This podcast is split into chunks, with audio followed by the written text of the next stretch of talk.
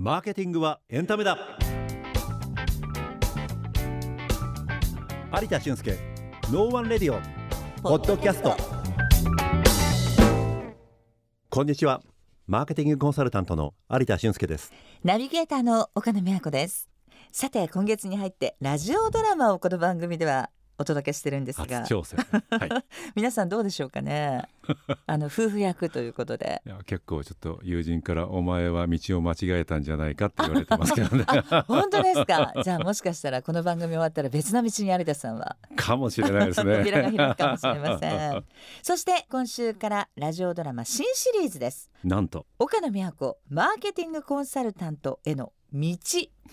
脚本は有田俊介さんです。脚本家の道も開けそうですね。かもしれないですね。はい。マーケティングは少し分かってきたけど実際にコンサルって何やるんだか全然わからないっていう方もというかその方の方が多いのかなっていう気もしておりまして、はい、あのマーケティング用語の話がありましたけれども、はい、その用語が実際にじゃあコンサルティングの場合どんな形で活用されるのかとか、うん、その辺が少し入り口でもね分かっていただければということでマーケティングコンサルをちょっと題材にしたドラマということで、作ってみました。今回の物語舞台は家族経営のコンサルティング会社ということになります。ですね。はい、今回も夫婦役でお願いしています。はい、えー、私有田俊介が経営するコンサルティング会社で妻である美和子さんがアシスタントとして働いているよ、うんという設定です。なんかバーチャル体験。ドキドキワクワクしてまいりました。このアシスタント美和子がコンサルタントとして巣立っていく物語ですね。はい。題して美和子カフェコンサルとして認めてほしいの巻。始まり始まり。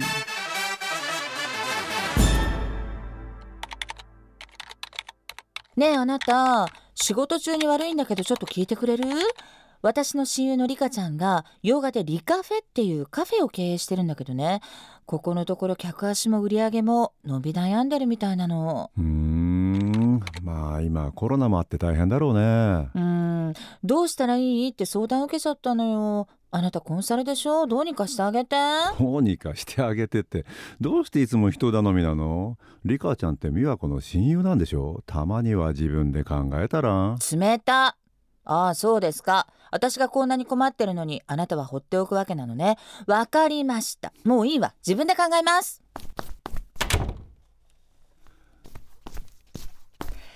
困った時はグーグル先生よね。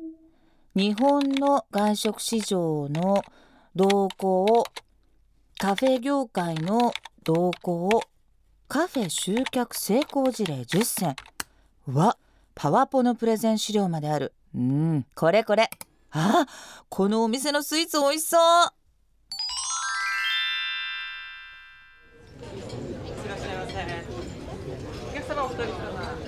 あやっと来たわね。ここよここ。あお待たせお待たせ。例のリカフェリバイバルプランの企画書できたんだって。早いね。綺麗に資料にまとまってるわよ。これからは私が社長かな。どれどれ。えー、と第1章外食市場の動向とカフェ業界。第2章消費者メディア動向。第3章リカフェ再生プラン。ホームページを作ろう。ブログポータルサイト登録はあでお店には何回行ったの？2年前に開店した時とその1ヶ月後に1回。あと去年2回くらい行ったかな。えちょっと待って相談受けてから行ってないのね。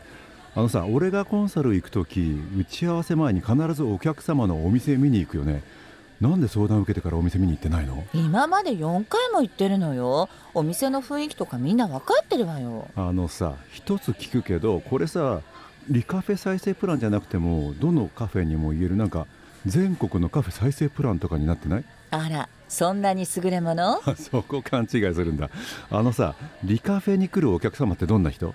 洋画駅の駅前だから田園都市線利用者で。そうじゃなくてなんでリカフェに来るのかって聞いてるの。知らないわよそんなの。デート？商談？単純に喉が渇いたとか？あのさ今日待ち合わせてるこのお店ねなんでなんだろう周りにもいろいろお店あるじゃない。え？まあ、二子玉川に勤めてる友達から落ち着いて話せて感じのいい喫茶店をいくつか教えてもらってそこからネットで選んだんだけどなんか不満？いや不満とかじゃなくてね美和子がお店選ぶ時統計資料とか見ながら選んだりしないでしょ。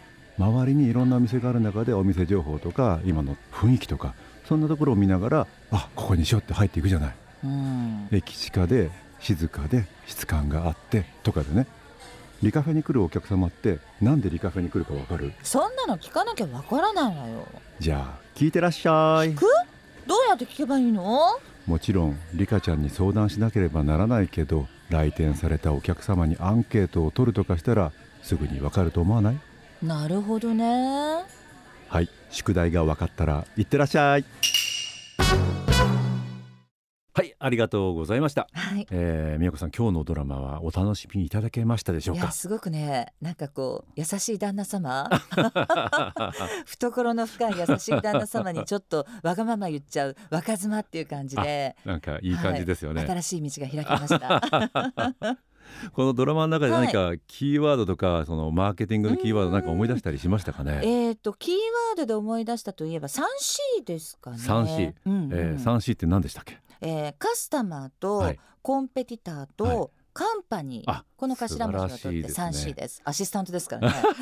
でもあの美和子はコンサルの仕事 あのちょっと軽く見てましたね。舐めてましたね。いやまあ、うん、なんか別の 3C が来るかなとか思ってたのは良かったです、はいはい、まああの何を分析するにしてもね、うん、3C からっていうことなんですが、はい、特に今回のドラマ 3C の中でもまずはそのお客様カスタマーですね、はい、えー、こちらをどうやって捉えていくかっていうところの入り口のご紹介をしてます。はい。えー、初めその美和子さんがグーグルとか使って、うんはい、巷で公開されている統計資料とかね、うんうん、あのいうのをいろいろ寄せ集めて何かやろうとするんだけれども、はい、それってものすごくこう、まあ、最大公約数みたいなね、はい、誰にでもっていうことは誰にも届かないみたいなところもあって、なるほどね、実際に困っている方実情をちゃんと見てごらんよっていうところをまずお客様から知っていこうよというようなところから始めたわけですよね。そうですよね。お客様が何を求めてお店にいらしてるのかを全然知りませんでした。ですよね。アンケートを取って知るところからこれスタートしてますよね。そういうことです。うん、ですのでもう単純にカスタマーとか言ってもなんかお客様とことって言って分かってるようで分かってないっていうかね、うん、そうですね、はい、そういうところを、まあ、あのプロファイリングとかいう言葉で言いますけれども、はいはいうん、そういうところを把握していくところから始めますよね。でまあ 3C の2つ目のコンピティション競合っていうのがありましたけども、これどんな形でドラマに入ってました？これは周辺のカフェ情報全然知りませんで知らないわよそんな ね、そういうねあのはめくさった態度でしたね。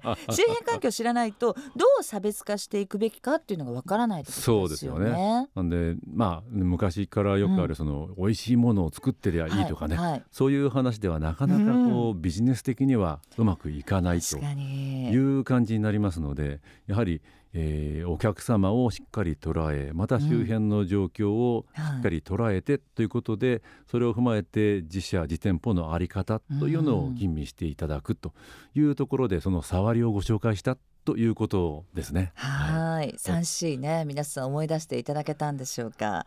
今週もとっても勉強になりました。ありがとうございます。ありがとうございました。この番組ではあなたからの質問や感想もお待ちしています番組専用メールアドレス No One Radio 八三四アットマーク gmail.com までどうぞお気軽にお寄せください有田俊介 No One Radio Podcast 今回はここまで次回もお楽しみに